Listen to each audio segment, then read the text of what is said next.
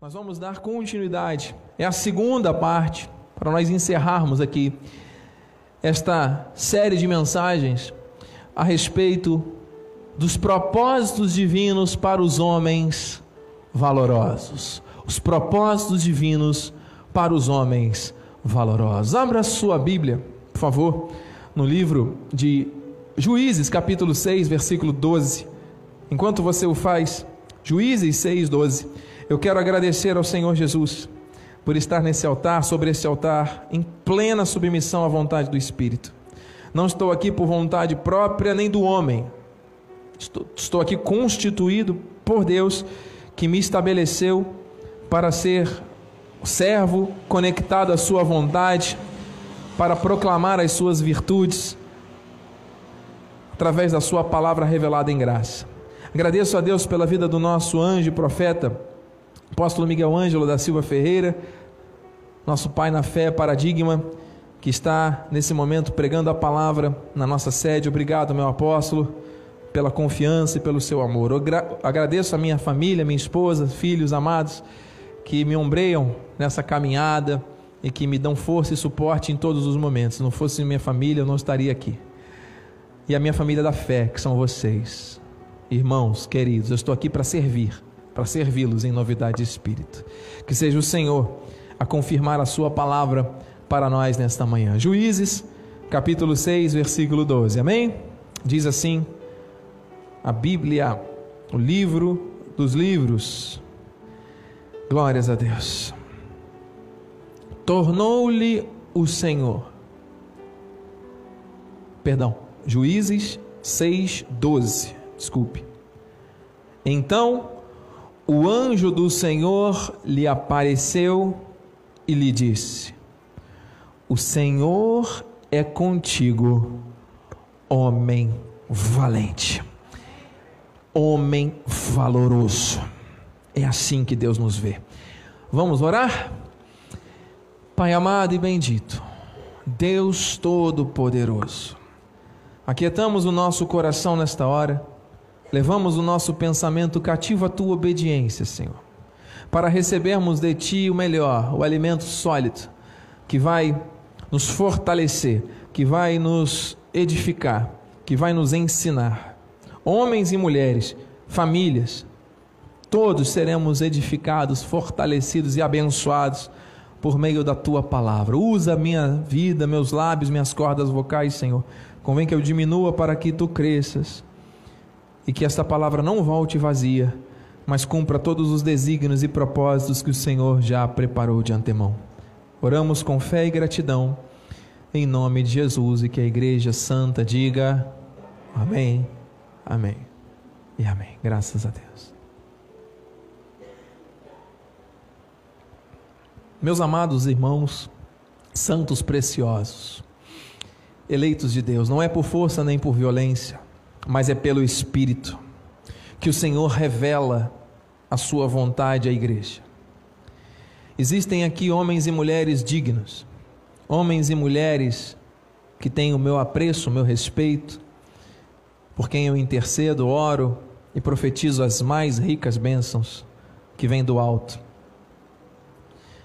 Aqui presentes e pela internet, pessoas valorosas, que tiveram a sua trajetória estabelecida pela mão de Deus e que chegam a este dia, eu creio, em perfeita vitória, porque o Senhor sempre nos conduz em triunfo, independente das situações de lutas que possamos enfrentar, das aflições atrozes que alguém pode estar passando, Deus está no controle, Ele é fiel ele é bom o tempo todo, ele não falha.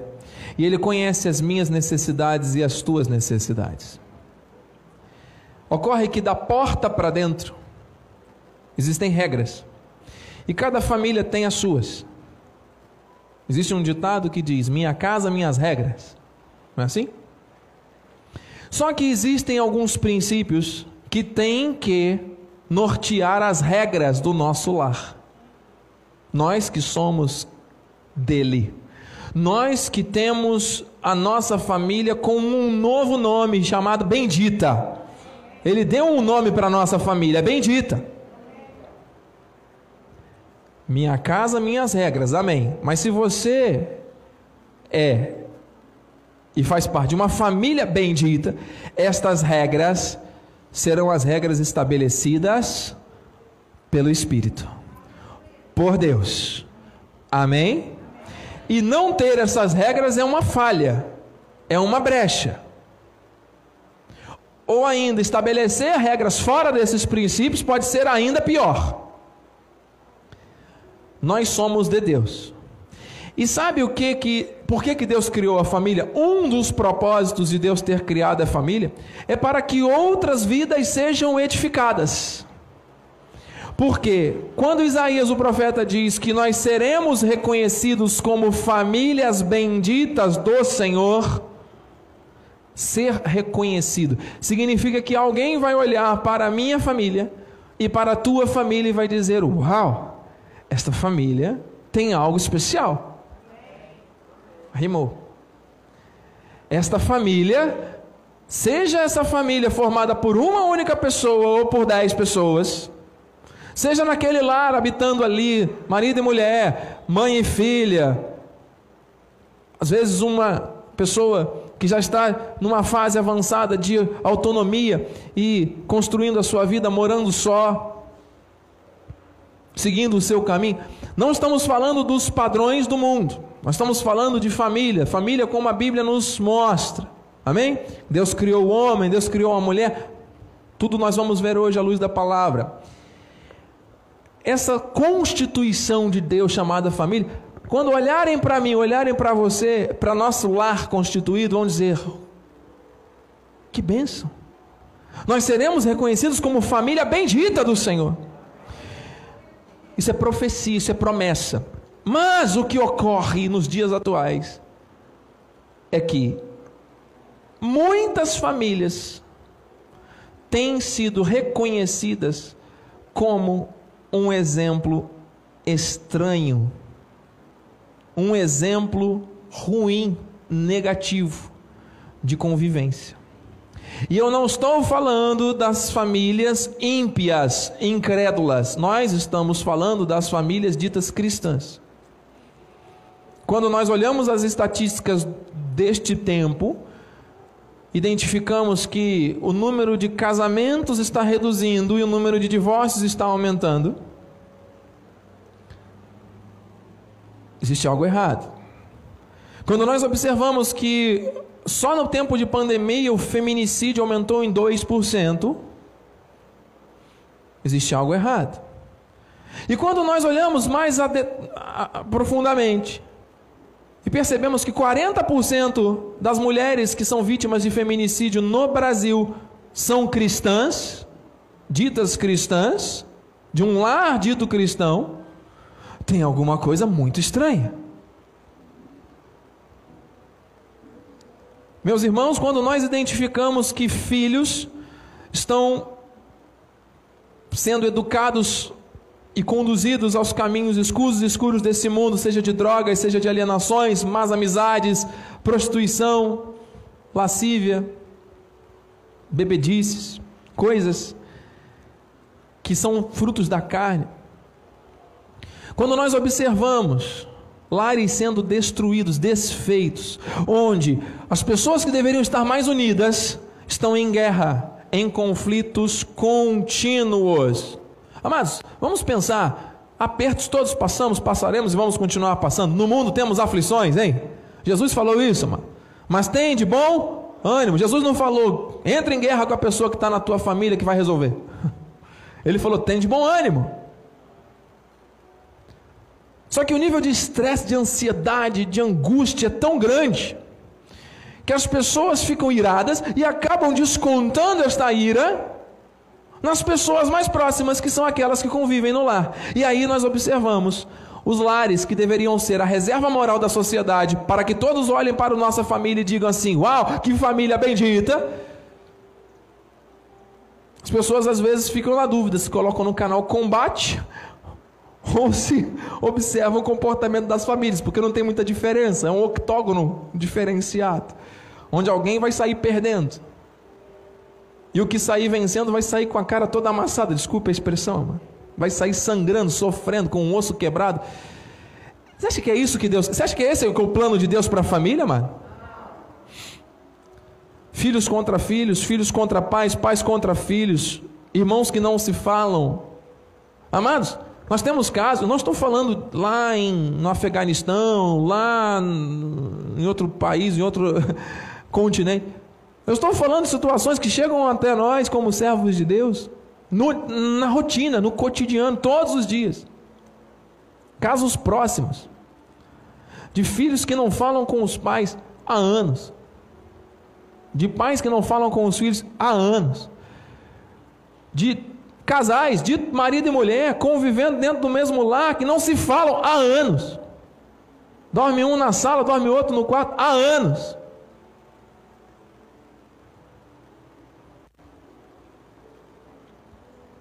Acho que é isso que Deus quer. Então eu estou aqui como profeta de Deus, submetido à vontade do Senhor, junto com a minha esposa, amados, para trazer uma palavra para que seja de direcionamento e de cuidado com aquilo que Deus quer de melhor, que, que Ele criou de mais perfeito, que é a família. E grande parte de tudo que está acontecendo, amado, é porque este valor que Deus atribuiu aos homens, aos varões, se perdeu. Seja porque os homens não reconhecem ou não são reconhecidos, ou principalmente porque não se posicionam corretamente de acordo com a vontade de Deus. Então nós temos que tratar isso com responsabilidade, é papel da igreja. Talvez você não ouça o que você quer ouvir aqui, mas com certeza, se você está aqui ou pela internet, é porque Deus quer que você ouça, é necessário nós ouvirmos isso, amado. Porque Deus quer gerar transformação, a transformação é por meio da palavra, diga amém, amado. Você está aberto para ver a transformação na tua família e na tua casa? Ainda que essa transformação tenha que começar por você. Transformai-vos pela renovação da mente. Não é para transformar o outro, é para se transformar. Receba então em nome de Jesus, amado.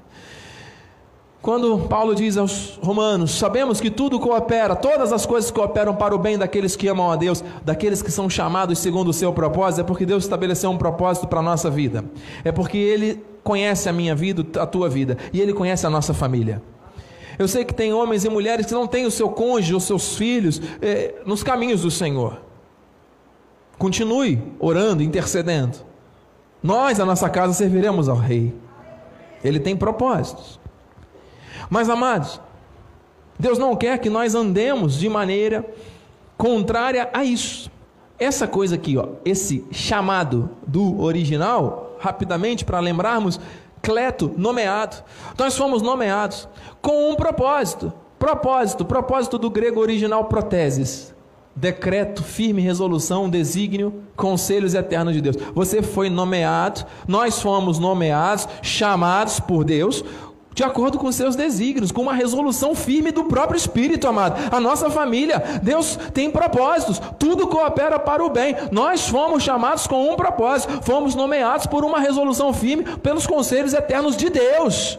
Nossa família não pode ser fruto dessa sociedade. A nossa família tem que ser modelo daquilo que Deus designou, diga amém. Homens de Deus, estudos mostram que a presença paterna a influência do homem na família afeta diversas áreas. Eu fiz questão de resumir esse estudo, isso é um estudo de doutorado, que foi feito de forma científica, inclusive, para embasar aquilo que nós temos visto aí fora, para que a Bíblia traga as respostas certas, porque a Bíblia é muito maior do que qualquer pensamento do homem. Mas, amados, é importante. Homens que são negligentes na sua participação na família afetam seus filhos de maneira direta. Tendem a incutir nas suas filhas mulheres sentimentos de menos-valia, insegurança, baixa autoestima, dificuldade de ter relacionamentos amorosos satisfatórios. Sabia? Que a negligência de um homem na família gera esses efeitos nas filhas mulheres pode gerar. Veja bem. Isso aqui não é um decreto de uma lei, de uma maldição. Ah, então agora eu já entendi por que, que eu sou. Não. Isso aqui é uma das coisas que afeta, isso é fato. A, a má administração da presença, homens que não assumem a sua posição, que são pais ausentes, negligentes, autoritários, omissos, enfim, abusivos, violentos, podem gerar problemas nos seus filhos, comprovado cientificamente, de conflitos com a lei, de delinquência juvenil, questões de gênero, dúvidas com relação ao posicionamento de gênero, visão sobre o conceito de família, expectativa das suas próprias famílias no futuro, equilíbrio no desenvolvimento psicossocial, físico, acadêmico, crianças que têm dificuldade de aprender, a questão da vocação do futuro e até distúrbios alimentares. Tudo isso está comprovado cientificamente que tem direta relação com a presença do pai na família. Mulheres, homens, isso é para todos nós, isso é para a família. Grande parte do caos que está acontecendo na sociedade passa por isso. Então, meus irmãos, o Espírito fala mais uma vez: diga, transformai-vos. Eu posso transformar você? Eu posso transformar a minha esposa? Eu posso transformar o meu filho? Não. Nós temos que nos transformar. Amém? Você está disposto? Esse é o único caminho, tá? Amém, amados? Jesus é o caminho, a verdade e a vida. Então, amados, no culto passado, o Senhor nos mostrou que nós, como homens, temos que andar na autoridade que nos foi outorgada. Deus estabeleceu uma autoridade que não é autoritarismo. Não é autoritarismo, não confunda. O homem não é dono da mulher, o, dono, o homem não é dono do filho, o homem não é dono do lar. Não existe isso. O homem tem que andar na autoridade que lhe foi dada. Essa autoridade tem sido, essa autoridade tem sido negligenciada, tem sido infringida. O Senhor estabeleceu um lugar para o homem reinar, que era o jardim do Éden, e Deus deu também autoridade à figura masculina, ao homem, sobre as famílias, sobre a família. Isso foi estabelecido. Nós já estudamos tudo isso no culto passado, já está no nosso YouTube, no nosso Facebook aí à disposição. Amados, foi por causa de uma negligência dessa autoridade que o pecado original aconteceu. Vamos lembrar rapidamente. Adão foi criado do pó. E não era bom que ele ficasse só. Deus observou que os animais estavam todos em pares e Adão ficava olhando ali, né, os passarinhos namorando, o elefante namorando com a elefanta, né, o, a formiga com o formigo. Tem que ter uma varoa, né? E aí Deus criou da melhor parte. Você sabe que a costela é uma parte que protege, né? Os órgãos vitais. Fígado, rins, coração, entre outros. Deus fez da melhor parte. E criou uma auxiliadora idônea.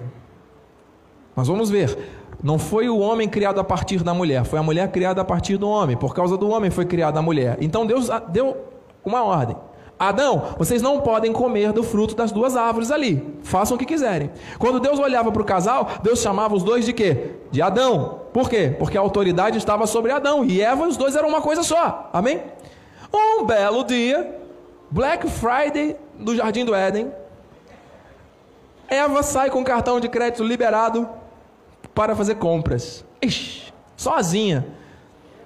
Aí ela passa onde? Perto da árvore que não pode, né? E aí é justamente o que não pode que dá vontade. É ou não é? E aí o que, é que vem a serpente? Vendedora habilidosa? Não, o que Deus falou, nada. É essa árvore aqui que você vai comer e vai se dar bem. Iludiu a Eva. Ah, mas quantas pessoas andam aí iludidas? Quantas mulheres muitas vezes acabam se deixando levar por pensamentos, por sentimentos, homens também, que não estão na palavra, vontade de Deus fica distante. Pô, Deus deu uma ordem, mas é para cumprir, não é para negociar. Será que Deus se equivocou? Será que eu posso dar aqui uma fugida? Não tem esse negócio de fugida, não, mas é a palavra de Deus e pronto, amém, igreja? Obedece que você vai bem, acabou.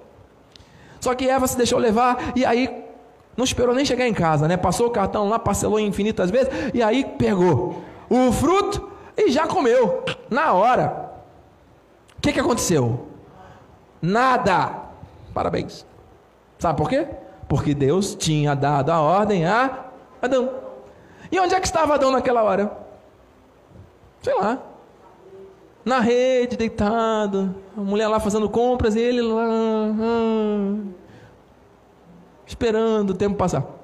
Ela volta para casa com a bolsa cheia de compra, né? Aí chega, marido, você não sabe que eu comprei, comi, gostei, não aconteceu nada. Olha, a serpente ainda falou que Deus estava meio equivocado. Qual era a posição de Adão naquele momento? Assumir autoridade. Minha esposa está aqui dizendo. O que, que Adão tinha que dizer, bispo? Não. Mas Adão ficou com peninha da esposa. Ai, tadinha, ela né, fez essa compra. Eu vou, vou contrariar minha esposa. Vou contrariar minha mulher, que Deus me deu. Não, não vou contrariar. Tá bom, já que você comeu, então bota no prato aí que eu tô com fome. E aí Adão comeu. Quando ele comeu, o pecado entrou no mundo. Isso foi o que? Foi a desobediência? Ah, foi. Mas antes da desobediência foi o que? Foi uma crise de autoridade, de liderança na família, na primeira família ali. Por quê? Porque Adão tinha que conversar com a esposa e dizer: não, Deus falou que não. Eu sou o sacerdote da família. Eu tenho temor de Deus. Por mais que você esteja bem intencionada, esposa, não é para ser assim. Vamos devolver lá a serpente, ela vai ter que sustar esse cheque, vai ter que cancelar, como é que chama? Estornar, vai ter que vai ter que engolir a maçã ela. esse fruto é ela, ela que come esse fruto. Concorda? Pensa. A autoridade, isso não é autoritarismo. A autoridade se enfraqueceu e esse cenário continua até hoje. Então, meus irmãos, ouçam. Isso gera vida indisciplinada. Muitos homens andam aí. Como é que o homem perde autoridade nos dias atuais? Tendo uma vida indisciplinada. Isso é reflexo da crise de liderança. Dessa, dessa crise de autoridade, né? Perda de autoridade. Quando o homem é indisciplinado, faz o que eu digo, mas não faço o que eu faço. Faço o que eu mando, não sei o que. Às vezes envolvido com bebidas, envolvido com situações, não tem horário para dormir, não tem horário para comer, não tem horário para nada, faz as coisas quando quer, fica largado na vida. Amado, a esposa dando mó duro e o e o varão lá. Ai, meu Deus. Não, mano. Nós temos que ter um alinhamento aqui. Vida indisciplinada mostra que existe uma quebra de, de autoridade. Outro aspecto que nós vimos no domingo passado: crueldade e tirania. Muitos homens tentam impor pelo medo, pela força. Eu que mando, eu que sei, eu que digo a palavra final. Você não viu que Adão, o bispo falou lá, o Adão deixou correr frouxo, não pode. Agora eu que mando, vem cá. E começa a humilhar a mulher, começa a mandar. Não é isso. Porque as, as pessoas da família vão até seguir, mas vão seguir com medo, com insegurança. Não vai haver respeito e amor. Você acha que é isso que Deus quer? Não, isso é quebra de autoridade. A pessoa que fica o tempo todo ali com crueldade e tirania, tentando se é, é, prevalecer na família como se mandasse, né? E aqui fora, muitas vezes, diante das situações, não se impõe. Deus está falando aqui, mano. Aqui na internet. Crise de liderança. A crise de liderança, mano. Existe aí todo esse processo negativo, instituído. O homem acabou perdendo essa posição de liderança. Não porque existe uma concorrência com a mulher, porque hoje o cenário da mulher é totalmente diferente, é maravilhoso. Cada vez mais as mulheres né, ajudando, abençoando. Esse é o modelo, que Deus quer isso, um ajudando o outro. Mas a partir do momento que o homem não assume o seu papel de liderança na família, não é de autoritário, mas de líder, abre uma lacuna que tem que ser ocupada pela mulher, que acaba deixando outros espaços. E aí o caos vai se instalando na família ao longo dos anos. Os papéis se invertem. Você acha que é isso que Deus quer? Amados, estamos aqui com responsabilidade, mão na Bíblia, para trazer princípios sólidos para as famílias. Homens, Deus quer que nós sejamos cabeça. E você vê nessa foto que o homem está com a cabeça mais para baixo, até o cachorro está com a cabeça um pouquinho mais aqui na frente do que o do homem, né? Não é? Até o cachorro tá mais na frente aqui de todo mundo. O cachorro tá rindo também, olha que graça. todo mundo montando nas costas do marido. Momento de lazer, né? Tão necessário, tão importante. Amados, irmãos, queridos, amigos, servos, homens, não importa, mulheres, todos fazem parte Todos nós precisamos disso. Os filhos precisam disso. As mulheres precisam disso. As pessoas mais próximas e os seres que dependem de nós precisam disso. O Senhor quer nos mostrar isso essa manhã. O Senhor quer nos capacitar de forma certa, Muitas pessoas não entendem essa palavra até hoje, mas Deus escolheu o dia chamado hoje, dia 6 de dezembro, para nos elucidar, nos esclarecer. Olha o que diz 1 Coríntios 11, 3. Quero, entretanto, que saibas ser Cristo o cabeça de todo homem, e o homem o cabeça da mulher, e Deus o cabeça de Cristo. Efésios 5, 23. O texto é claro, porque o marido é o cabeça da mulher, como também Cristo é o cabeça da igreja, sendo este mesmo o Salvador do corpo.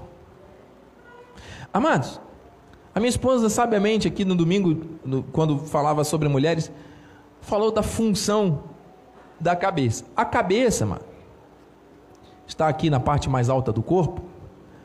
Você já viu alguma cabeça andando sozinha pela rua aí? Rolando? Você já viu alguma cabeça resolvendo as coisas? Não. A cabeça precisa do corpo. E a cabeça, para se movimentar, qual é a conexão direta com o corpo que a cabeça tem? É o pescoço. A mulher é este pescoço. Ambos formam esta parte superior bem ajustada aqui, amado. Entende? A cabeça não se mexe, não olha, não se movimenta, se não tiver esse, essa, esse suporte, esta estabilidade, esta proteção, este cuidado. Somos um só corpo, somos uma só carne. Deus dos dois fez uma massa só lebassar errado. Deixará o homem e sua mulher, se tornarão os dois lebassar errado. Uma só carne, um do original aramaico, hebraico. Amados, somos um. Mas existe aqui uma hierarquia, existe aqui uma gestão de papéis que foi estabelecida biblicamente. E que ao longo dos anos tem sido destruída, descaracterizada, mal entendida, distorcida o fato da Bíblia dizer que o homem é o cabeça da mulher não abre nenhum precedente para que ele humilhe, maltrate, fale de maneira desonrosa, é, é, deixe de dar atenção. Pelo contrário. Então nós temos aqui que entender quais são os deveres do homem enquanto cabeça. Olha aqui, olha que texto lindo. Porque o homem não provém da mulher, mas a mulher do homem. A mulher foi criada, né, da melhor parte. Olha aí. Isso não é para dar para gente, não, né? Não é, é para abrir precedente, não. Porque também o homem não foi criado por causa da mulher, mas a mulher por causa do homem. Pô, mas que machista era Paulo, bispo? Não, ele não era machista. Isso não dá ao homem qualquer superioridade com relação à mulher. Propósito de Deus não pode ser confundido nem distorcido. Olha aqui. Gênesis 2, 22, coisa linda. E a costela que o Senhor Deus tomara ao homem, transformou-a numa mulher e lhe a trouxe. O homem foi criado do pó, da terra. A mulher foi criada de uma região que é rígida, que protege, que estrutura a região torácica que forma uma caixa de proteção de órgãos como pulmão, fígado, rins, estômago, pâncreas, baço e coração. Você sabe que o baço é onde o nosso sistema imunológico ali fica armazenado todo o líquido que produz o nosso nossa proteção, né? O sistema imunológico fica ali, né? É, é, é concentrado, um, um, reservatório de é, é, é proteção do nosso organismo Está ali no baço. O baço está protegido pela costela. Você vê que tem aqui uma visão, mano. A proteção de tudo. Da mulher. De tudo. Se não tivesse a costela no corpo, mano, o corpo não seria corpo. Não tem como. Portanto, amado, o homem precisa entender. 1 Coríntios 11, 11. No Senhor, todavia, olha aqui, olha aqui, igreja. Olha aqui aqueles que estavam já se achando, os homens se achando. No Senhor, todavia, nem a mulher é independente do homem, nem o homem é independente da mulher. Dá glória a Deus, meu irmão. Não tem essa história. Porque o homem, o homem manda, o homem foi criado, o homem isso aqui, a mulher que veio por causa do homem. Paulo vem com aquela linha, né? Os homens vão se enchendo. Aí daqui a pouco chega no 11. Um é dependente do outro. Nós somos interdependentes, nós precisamos, necessitamos. Então você acha que um homem vivendo em conflito com uma mulher vai dar bom ou vai dar ruim, igreja? Vai dar muito ruim. Muito ruim. Versículo 12: Porque como provém a mulher do homem, assim também o homem é nascido da mulher, e tudo vem de Deus. Pronto, mulheres, estamos em paz agora. Olha que desfecho maravilhoso. Então nós não existiríamos se não fossem as mulheres. O único que foi criado a partir de Deus foi o primeiro Adão, mas dali para frente, os próprios filhos, os homens, varões que nasceram, nasceram de mulher. Então nós sabemos que tudo vem de Deus, homens e mulheres, um depende do outro, amém? Isso é lindo, isso é importante. Então a missão dos maridos, ah, chegou a hora. Os deveres, aquilo que os maridos têm que se posicionar. Vamos lá, primeira coisa. Como é que os maridos então têm que agir? Os homens têm que agir dentro do contexto da família para que essa crise de autoridade, de liderança seja jogada fora e nós possamos viver a bênção plena do Senhor no nosso lar. Amém, varões? Amém, varões? Preservar a unidade entre o casal. É papel do marido preservar a unidade. Bispo, mas você não sabe, minha mulher é isso, minha mulher é aquilo, minha mulher é aquilo outro, minha mulher, minha mulher, minha mulher, minha mulher, minha mulher está apontando o tempo todo, minha mulher, minha mulher, não aguento mais. Ah! Irmãos, quando nós estamos apontando o dedo para alguém, nós estamos com dedos apontando também para nós. Nós não podemos tirar o cisco do olho do irmão sem tirar a trave que está no nosso. Você não é responsável pela transformação da sua esposa. Ah, o dia que ela mudar, aí as coisas melhoram. Ué, amado, enquanto você ficar dizendo isso, nada vai acontecer na sua vida. Sabe por quê? Porque você nunca vai conseguir mudar a sua esposa. Nunca! Desiste. Tá bom? Não vai. Você consegue mudar a você mesmo. Então peça a Deus sabedoria, peça a Deus discernimento, peça a Deus tolerância, mansidão, ou nos dias da TPM, então, sabedoria e discernimento, domínio próprio. Amém, varões?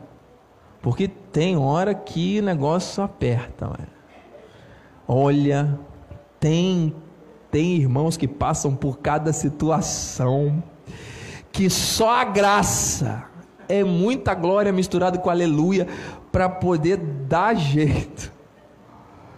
Meu Deus, mas vem é, é, tiro de tudo quanto é lado, é pancada que você tem que desviar, socorro, tem que ter uma habilidade, passa um óleo no corpo para escorregar, para não. Olha!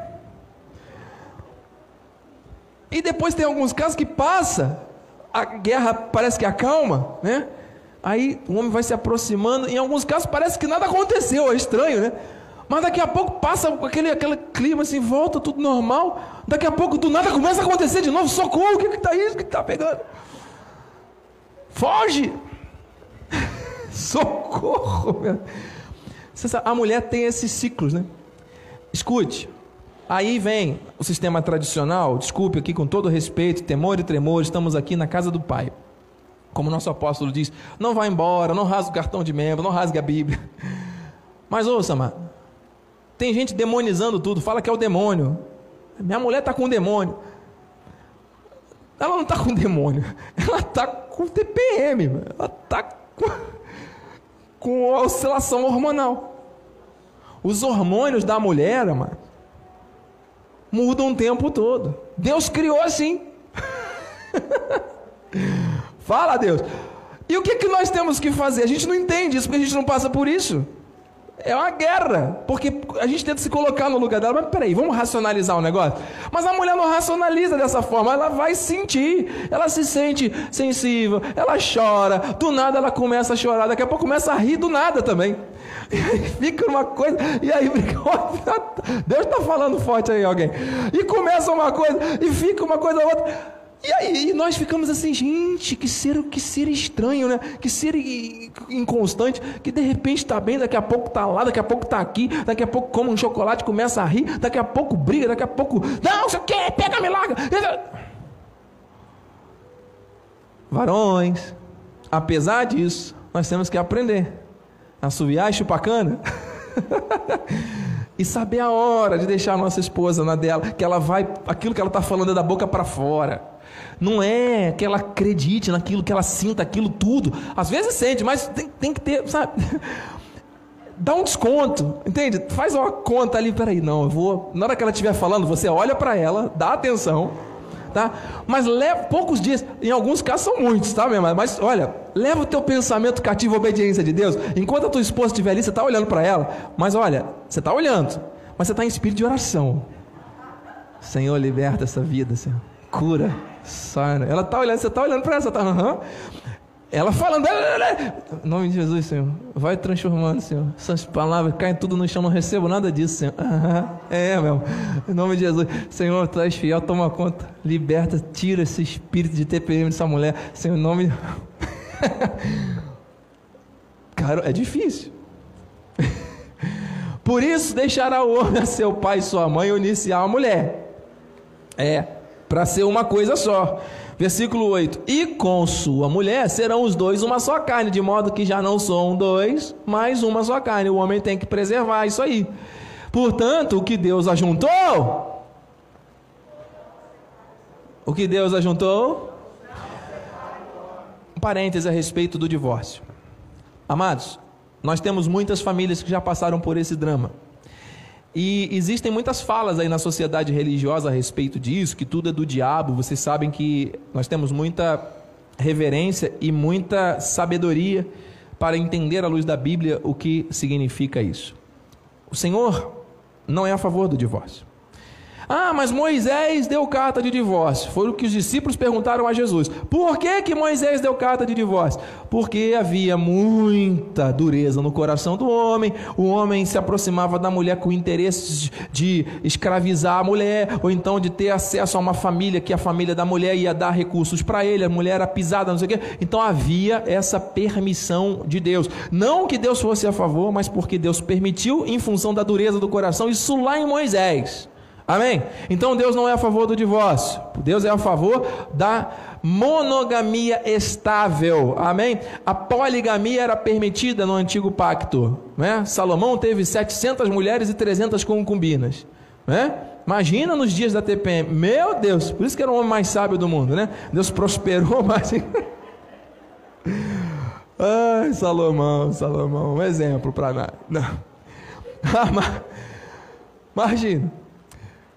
Mas amado, ouça, nem tudo que reluz é ouro, né? nem tudo que é fumaça é fogo. Escute, escute. Muitas pessoas entram no matrimônio achando que é Deus que está unindo e não é. Eu, durante quatro anos, na sede, os registros estão lá, é, o livro de casamentos do nosso ministério. Se vocês pegarem lá o livro de registros de casamentos na igreja de 2011, 2012 mais precisamente, até 2014, esses dois anos, é bem provável que o número de assinaturas dos casamentos que aconteceram na Igreja Evangélica Cristo Vive esteja lá o meu nome. A maioria, mais do que até do nosso apóstolo, que foi quem me ensinou o rito de casamento, a celebrar as cerimônias, não é? Foram inúmeros casamentos. Eu tinha é, minha vida totalmente dedicada à igreja, né? então eu estava ali. Com, uma das funções, das missões era essa, e graças a Deus as famílias viam essa possibilidade na minha vida. Então foram diversos casamentos. Muitos, infelizmente, até hoje, eh, hoje não existem mais. Por quê? Porque eu observava que eram casamentos que estavam acontecendo por outros interesses. Era um jovem que queria ter sexo antes da hora nós temos que falar isso no altar, amém? Nós temos que falar. Porque as pessoas acham que. Não, foi imprudência. Porque é uma família que às vezes quer se ver livre logo da, do filho ou da filha. Ah, casa logo, vai embora. Famílias, assim, que se iniciaram sem qualquer tipo de preparo. Casais que se uniram e começaram a namorar e dois meses depois já tinham tido frustrações anteriores, decepções anteriores, precisavam reconstruir a sua vida emocional, mas não colocaram Deus à frente. E aí já acharam, não, é Deus, é Deus, é Deus. Tudo, quando a pessoa quer muito uma coisa, tudo é Deus. É a visão seletiva, né? Se você quiser muito comprar um carro, você vai começar a ver carro na rua. Sabia? Se você quer muito um carro, esse carro vai começar a brotar do nada, vai aparecer na tua, na tua frente, na rua. E aí você vai dizer que é Deus? Não. E muitos se casaram desta forma. Né? Então existem situações que realmente é, nós observamos que não foi Deus que juntou. Né? Nós temos inúmeros casos. E o fato de alguém ter passado por esse drama, que é um drama muito grande, não significa que essa pessoa não tenha em Deus a possibilidade de reconstruir a sua vida. Deus não ama o pecado. Deus ama o pecador. Amém? E todas as pessoas que eventualmente passaram por esse drama, é um drama terrível, os filhos são sempre os mais afetados, precisam encontrar em Deus força para se renovar e avançar na vida. Receba isso para você, meu irmão. Receba isso para você. Coisa de uns 20 dias atrás, uma irmã entrou em contato, até de um, de um outro ministério, perguntando: Bispo, a minha prima é, vai se casar, mas o namorado dela, que vai ser noivo e tal, estão indo à igreja, tudo direitinho, ele já foi casado, e aí toda a família está sendo contra pelo fato dele já ter sido casado, porque estão dizendo que ela vai. É, é, Deus não aprova esse tipo de união e tal, e trazendo vários conceitos equivocados é, fora da visão bíblica. Depois nós vamos ter um, um estudo, e estudo por escrito, com os versículos mostrando que existe muita confusão no meio evangélico cristão, tentando, é, sem temor de Deus, trazer argumentos que são do antigo pacto, sem embasamento bíblico, simplesmente versículos, textos sem contexto, para justificar alguma coisa e condenar as pessoas. Ué, então por que um homem passou por uma situação e muitas vezes sofreu violência, foi traído, foi violentado, foi vilipendiado, esse homem não vai ter direito de reconstruir a sua vida? Principalmente as mulheres foram agredidas, foram vítimas de violência no lar. A Bíblia fala, mas traição, adultério, não tem o direito de reconstruir a sua vida. Quantas mulheres que já sofreram violência até mesmo no seu corpo, de estupros, então, essa mulher, pelo fato de ter tido esse tipo de experiência, não pode reconstruir a sua vida. Onde está isso na Bíblia? Nós temos que ter muita responsabilidade, amado, para cuidar das vidas e das famílias. Amém, amados? Agora, Deus quer que o homem e a mulher se juntem, se unam e não se separem. Por quê? Porque quando o homem escolhe a mulher, não é Deus que escolhe, outra, outra mentira da religião. Não, porque Deus mostrou que o varão tem que casar com a varoa. Pode vir que dá certo. Ih, foge disso, hein? Porque até hoje ainda existe muito isso. Ah, bispo, mas comigo aconteceu e deu certo. Amém, mano. Coincidências acontecem. Não ande atrás de profetadas, amém? Você tem que entender o que, que a Bíblia fala a respeito do perfil da mulher cristã e o que, do perfil do homem cristão. E você, com base nesse perfil, vai escolher a pessoa que se identifica com esse perfil e que você vai se imaginar com ela vivendo a vida inteira. Bispo, mas foi assim. Eu imaginava a pessoa me enganou, me iludiu. Amado, coloque Deus à frente do teu relacionamento sempre. Em oração, ore junto com a pessoa. Não quebre as regras de Deus. Esteja unido. Se case. Case, case-se no civil, case-se no Senhor, quem ainda não o fez. Nosso ministério tem inclusive casamento coletivo para facilitar a vida. Muitos casais chegam dessa forma à igreja, não tem problema. Nós estamos aqui entendendo e a situação de cada um com amor. A graça não imputa pecados, mas a Bíblia nos ensina que essa bênção do Senhor ela deve haver nas famílias. Ah, bispo, mas eu nunca participei disso. Será que eu preciso ainda? Eu devo?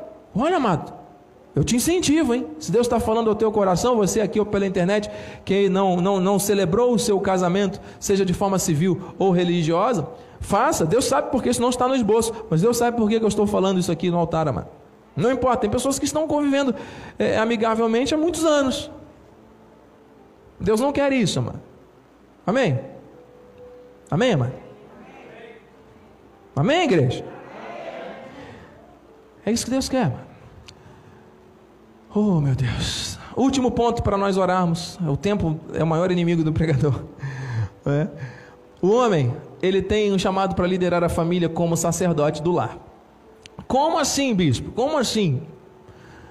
Não é que a mulher não possa edificar a casa, pelo contrário, a mulher pode e deve. A mulher sabe edifica com as suas palavras, com as suas mensagens, com as suas instruções e exemplos para os filhos. Muitas vezes o pai está ausente, a mãe está mais presente, é, ausente no, no contexto do, do, das 24 horas do dia, em função de trabalhos, outras coisas, e a mulher vai ter mais contato com os filhos e ela vai estar ali reproduzindo esses valores.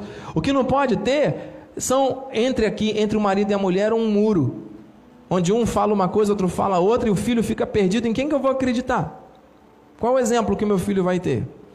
Ouça aqui, amado. Olha só a visão do marido como sacerdote. Cânticos, não é? Salomão diz: Eu sou, né? a amada diz: Eu sou do meu amado, e o meu amado é meu. Ele pastoreia entre os lírios. Ele pastoreia a varoa, a mulher, reconhecendo né, a liderança, o pastoreio do varão. Olha aqui, Dize-me, ó amado de minha alma, onde apacentas o teu rebanho? Onde o fazes repousar pelo meio-dia, para que não ande eu vagando junto ao rebanho dos teus companheiros? A mulher, ela precisa encontrar no varão, no seu esposo, no seu marido, este pastor. Homens, nós temos um chamado para sermos os pastores da igreja, a igreja começa dentro da nossa casa. Quais são as primeiras ovelhas que nós, como homens, temos? Nossa esposa e nossos filhos. Aquilo que nós aprendemos aqui na casa de Deus, amado, é para ser levado para dentro do nosso lar. Não adianta você ouvir uma coisa aqui e lá é um processo. Deus vai fazer tudo o que acontecer. Ele está fazendo. Mas ouça, Assuma essa posição. Porque quando o homem negligenciou a sua posição de autoridade, as coisas começaram a acontecer ao contrário. Homens, nós temos esse chamado de preservar a unidade da família, de preservar a unidade da família e de sermos sacerdotes do nosso lar. Amém? Amém, igreja? Em nome de Jesus. Nós temos diversos outros pontos que nós vamos tratar nos próximos cultos para encerrarmos na quinta-feira e possivelmente no próximo domingo nós vamos encerrar esse ciclo voltado para os homens. E eu creio em nome de Jesus. Por mais difícil, por mais tenso, por mais complexa que seja esta questão, nós estamos aqui submetidos à vontade de Deus. Ele quer o melhor para a tua casa. Homens, mulheres, Deus quer o melhor para a tua família. Deus não quer homens negligentes, autoritários, que negligenciam a autoridade, que vivem fora da visão. Deus quer o melhor para você e para a tua família. Você recebe isso? Em nome de Jesus. Vamos orar? Curva a sua cabeça. Pai amado, Pai bendito, Deus Todo-Poderoso, Tu és o Deus que faz milagres, sinais, prodígios e maravilhas. Tu estás aqui nesse lugar, cuidando de cada família, cuidando de cada homem, de cada mulher, de cada filho. E o Senhor está nos ensinando princípios, princípios bíblicos, para que tenhamos a nossa família edificada, estabelecida sobre a rocha. Meu Deus, nós sabemos como é difícil. Sabemos, Senhor Deus, que são muitos anos, são muitas experiências dolorosas, são muitas ocasiões que vem na mente, desde o relacionamento com o avô, com o pai, e hoje, este homem se vê numa posição de reprodução desses valores errados para os seus filhos atuais. Senhor Deus, tu não queres que nós sejamos reprodutores de coisas ruins. O Senhor não é o Deus que perpetua maldições, não. O Senhor é o Deus que transforma maldições em bênção. E nós não temos que dar aqui argumentos nem justificativas para aquilo que não está na tua palavra. Nós recebemos, Senhor Deus, a tua vontade, que é boa, agradável e perfeita. Então, se há em nós algum caminho mal, que seja mudado, que seja alterado, e que nós sejamos guiados pelo caminho da eternidade. Que os homens sejam pais melhores, sejam amigos das suas esposas, sejam maridos melhores, mais atenciosos, que respeitem e amem mais a sua esposa como Cristo amou a igreja Oh, meu Deus, o Senhor santificou a igreja por meio da tua palavra. É papel do marido, do homem, como sacerdote do lar, trazer essa santificação, essa edificação. Este marido cristão, esse marido que é temente a Deus, esse marido que tem o selo do Espírito no seu coração, não pode andar com pensamentos estranhos, escusos, escuros, olhando para fora do seu lar, tem que olhar para dentro, tem que olhar para sua esposa, valorizar, dialogar, aprender a conviver, por mais difícil que seja, reaprender, reconquistar. Meu Deus, o Senhor quer relacionamentos estáveis, relacionamentos felizes, seja dos recém-casados, seja dos que já estão passando pelas é, estatísticas das crises dos matrimônios, sejam aqueles que já estão há muito tempo em unidade matrimonial. Meu Deus, eu não recebo o espírito de divisão, de divórcio, Senhor Deus, de confusão, de guerra, de humilhação dos homens com as mulheres. Não, Senhor Deus, em nome de Jesus, nós entregamos as famílias nas tuas mãos. Nós sabemos, Senhor Deus, como isso tem afetado as emoções dos filhos. E muitas pessoas, Senhor Deus, não encontram justificativos e ficam o tempo todo acusando, acusando, acusando, acusando. O Senhor não quer espírito de acusação nos lares. O Senhor quer restauração nas famílias. Então, a começar por cada um de nós, Pai, eu me coloco na posição, eu quero ser melhor marido para minha esposa. Senhor Deus, eu não quero ser aquele marido que ela quer que eu seja, eu quero ser o marido que o Senhor quer que eu seja para ela e que ela consiga enxergar isso em mim e que eu consiga transmitir isso a ela com sinceridade de alma. Eu quero ser um bom pai para os meus filhos, eu quero que eles olhem para mim e tenham orgulho, tenham alegria e tenham felicidade, saber que tem um pai que é presente, que é amigo, que reproduz os valores da eternidade. Eu não quero ser um pai autoritário, um pai inconveniente ou ausente. Oh, meu Deus. De igual forma, cada um de nós deve se posicionar diante de Deus, diante de Ti, Senhor pedindo aquilo que queremos, clamando em linha com a tua palavra. Sei que o processo de transformação pode ser para alguns muito doloroso, muito difícil. O orgulho às vezes fala mais alto. Mas o Senhor é o Deus da família e a nossa família é bendita e o Senhor pode transformar qualquer situação. Eu creio nisso. Tu és o dono da nossa casa corações feridos, corações que estão aí, Senhor Deus, com cicatrizes, Senhor Deus, com relacionamentos até que passaram por fraturas, por situações. Oh, meu Deus, o Senhor pode restabelecer tudo. O Senhor pode agora entrar com providência. Talvez uma mudança de atitude era o que faltava, uma mudança de, de, de pensamento, um perdão que estava aí engasgado há tantos anos que não saía, mas agora está sendo liberado, uma tolerância maior, uma maneira de lidar melhor. Senhor, em nome de Jesus nos dê novas estratégias, novas ideias, que os maridos honrem mais as suas esposas. Que dentro dos lares seja lugar de delícias, de lazer, de eh, comunhão, de paz, meu Deus. Chega de guerra, chega de conflito, chega de ringue, chega de lutas contínuas. Chega, Senhor, nós não recebemos isso. Que as nossas famílias sejam sim reconhecidas como benditas e que sejam a reserva moral desta sociedade, porque é isso que o Senhor estabeleceu na palavra e é isso que nós te pedimos, é isso que nós desejamos, é assim que nós nos posicionamos e oramos nesta manhã, Paizinho. Em teu nome, para a tua glória, nós de antemão te agradecemos e que venham os frutos, Pai, dessa transformação, começar em cada um de nós, Pai, que se cumpra para a honra e para a glória do teu santo nome. E a igreja, cujas famílias são benditas, diga amém. Assim seja, assim disse o Senhor da glória. Aplauda, Jesus. Glória a Deus. Glória a Deus. Algo novo já está ocorrendo aí na tua família, mas pode ser uma relação entre irmãos, entre, olha, Deus está cuidando da família, mano. Você sabe que tem pessoas que não se perdoam? Deus está me mostrando aqui na minha mente espiritual, mas tem pessoas que se culpam por erros cometidos, tem pessoas que não perdoam o erro dos outros e sofrem muito. Receba, amado. Você já foi perdoado por Cristo na cruz, perdoe você também. O maior beneficiado vai ser você ao perdoar.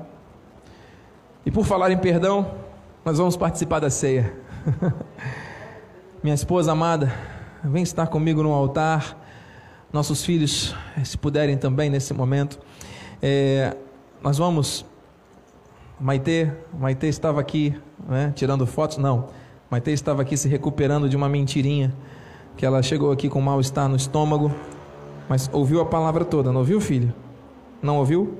Amém. Mas está bem? Está melhor? Deus é bom. Estamos aqui numa ambiência onde o Espírito de Deus está, o mal não pode permanecer. Nós cremos nisso. Maiana, minha filha amada, nossa trimogênita. Tudo bem? Aulinha? Bênção. Glórias a Deus. Nosso filho está com, está com o dedinho machucado. Então o papai permitiu que. De dedão, né? Mas tem que explicar, né? Porque não é. Não, não, não, não convém, né? Não é reverência estar no culto de ceia, né, desprovido de calçado fechado, né? Assim nós temos ensinado, mas ele pediu e nós está com o dedo bem machucadinho, então permitimos. Machucadão, né, filha? A nossa família é o nosso maior bem, amados. É a maior bênção de Deus para a nossa vida, é a nossa família. Família é tudo. Você crê nisso, meu irmão? Você crê? Nossos ministros agora vão distribuir os elementos. Presbítero Amós, por gentileza, podemos iniciar agora a entrega dos elementos rapidamente. Se alguém é, deixa eu dar uma instrução. Nosso amado já já já começou ali por trás. Nós vamos receber os elementos. É o cálice e o pão. É um material é, que foi produzido com toda higiene, com todo cuidado, em função do tempo que nós estamos atravessando. É, nós vamos dar as instruções já dentro de alguns instantes aqui do altar para que você possa é, manusear Amém? Nós já vamos nos colocar de pé juntos para é, este momento. Peço ao meu presbítero, por favor, que entregue os elementos a todos os irmãos aqui presentes. E quero também trazer uma palavra é, de reflexão sobre este momento. Nós não vivemos por símbolos, não é? nós vivemos por fé. E o único sinal visível do novo pacto é a ceia do Senhor é a ceia do Senhor. A Bíblia não fala em nenhum momento santa ceia. Essa expressão não está na Bíblia. A Bíblia fala ceia do Senhor. E foi uma instrução dada pelo Senhor Jesus ao apóstolo Paulo, que transmitiu à igreja. Então, por isso nós cremos e entendemos que a ceia faz parte deste momento de gratidão a Deus. E, e, o apóstolo Paulo nos ensina que nós não devemos participar de maneira indigna, receber os elementos, né? porque o pão representa o corpo que foi imolado em nosso favor. O sangue representa o perdão. Né? Não há perdão de pecado sem derramamento de sangue. Só que tudo isso redunda numa herança. Porque quando nós temos uma promessa, uma herança, é porque foi deixado um testamento. E o herdeiro só tem acesso à herança quando o testador morre. O Senhor Jesus, ele se entregou na cruz, ele deu a sua vida para tomá-la de volta ressuscitada. E ele fez isso para nos dar a sua herança. Foi pensando em mim, pensando em você, que ele fez isso.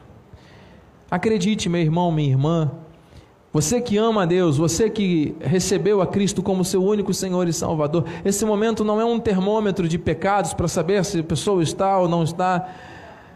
Querido, você tem a sua consciência com Deus e você deve sim perdoar. Perdoe, não leve mágoas no seu coração, amado. Os dias são maus, a vida é breve. Hoje nós estamos aqui convivendo uns com os outros. Quantas pessoas que nós estamos aqui saudosos? Mas, meu irmão, minha irmã, hoje, se você está aqui, Deus está falando contigo, perdoe, ame, libere o seu coração, peça perdão, seja humilde.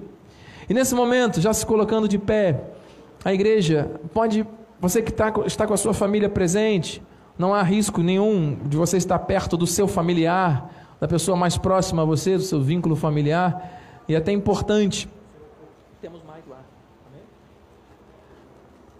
que você esteja aqui, família. Eu vou pegar para todo mundo, tá bom?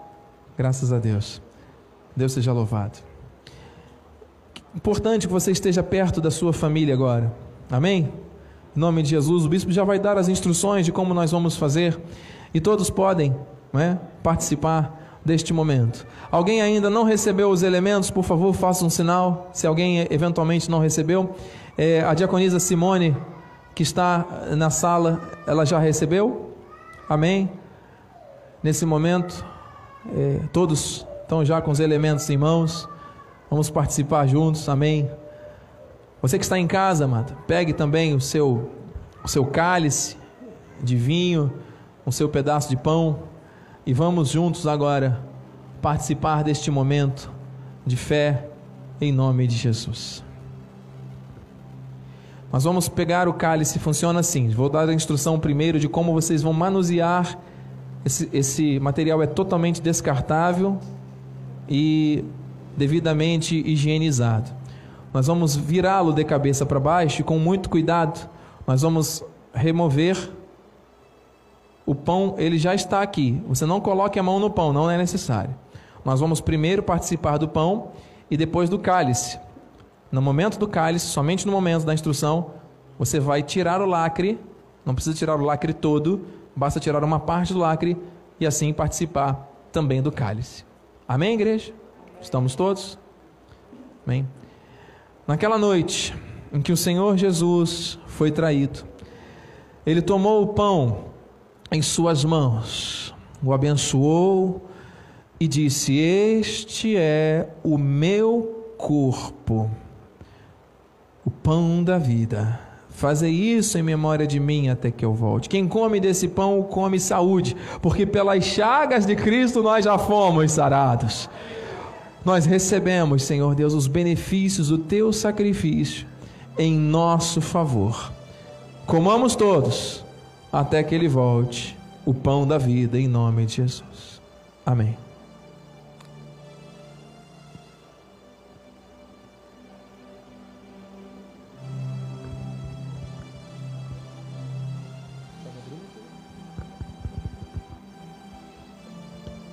Agora todos podemos abrir o lacre do cálice.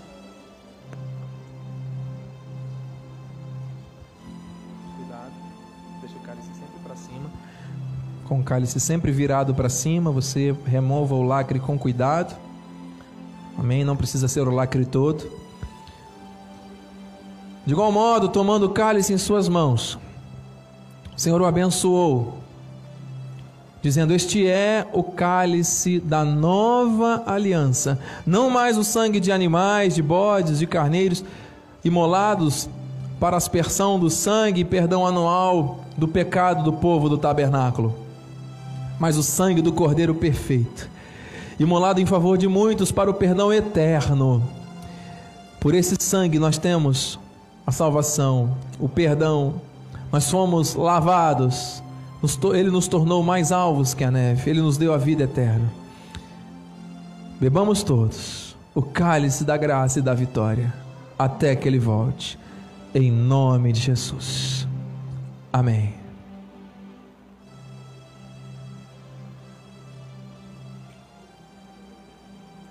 Aleluia. Neste momento, nosso amado vai recolher os recipientes e você, ao entregar, faça uma oração. Você que está com a sua família, una-se à sua família agora, faça uma oração. Você que está só, entre em concordância, ore. Vamos agradecer a Deus por esse momento espiritual, a última ceia que está sendo celebrada dentro do nosso calendário é de hoje. Nós vamos ter a, essa é a penúltima, a última será no dia da virada do ano. E eu creio, meus irmãos, que esse momento é um momento muito especial para que nós e a nossa casa passemos por todos os, os benefícios que esse momento nos traz. Faça uma oração com alguém agora em nome de Jesus.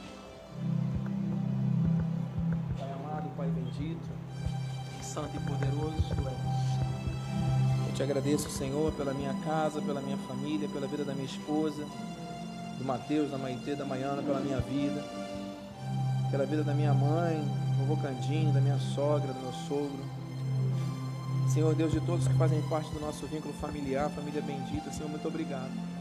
Obrigado porque o teu sangue nos salvou, nos lavou, nos redimiu, nos perdoou. Obrigado, Senhor Deus, porque nós somos um corpo em Cristo.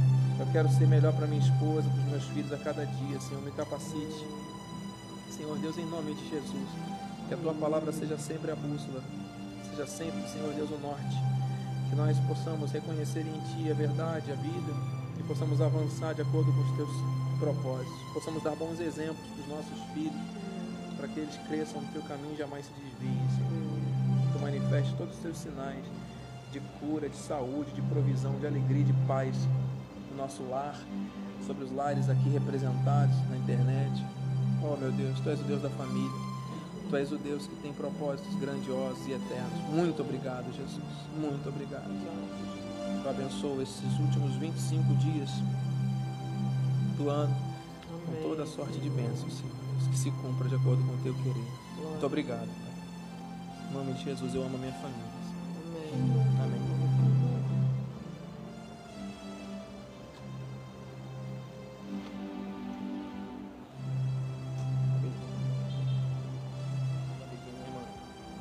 Dá beijinho do irmão.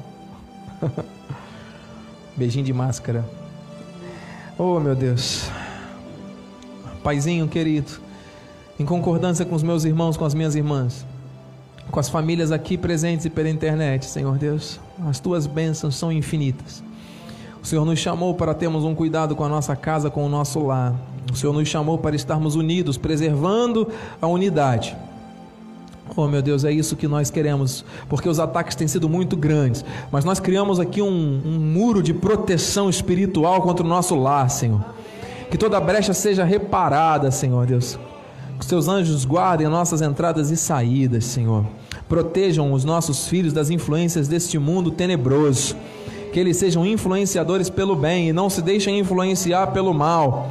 Em nome de Jesus, que os pais sejam bons, deem bons exemplos para os filhos. Em nome de Jesus, que os filhos amem e honrem os seus pais. Que haja concordância entre maridos e mulheres, que haja amor verdadeiro, diálogo aberto, franco e positivo. Que a tua palavra seja a base de tudo, Senhor. Que seja a verdade que nos liberta, que nos dá, nos dá, nos dá alegria e paz.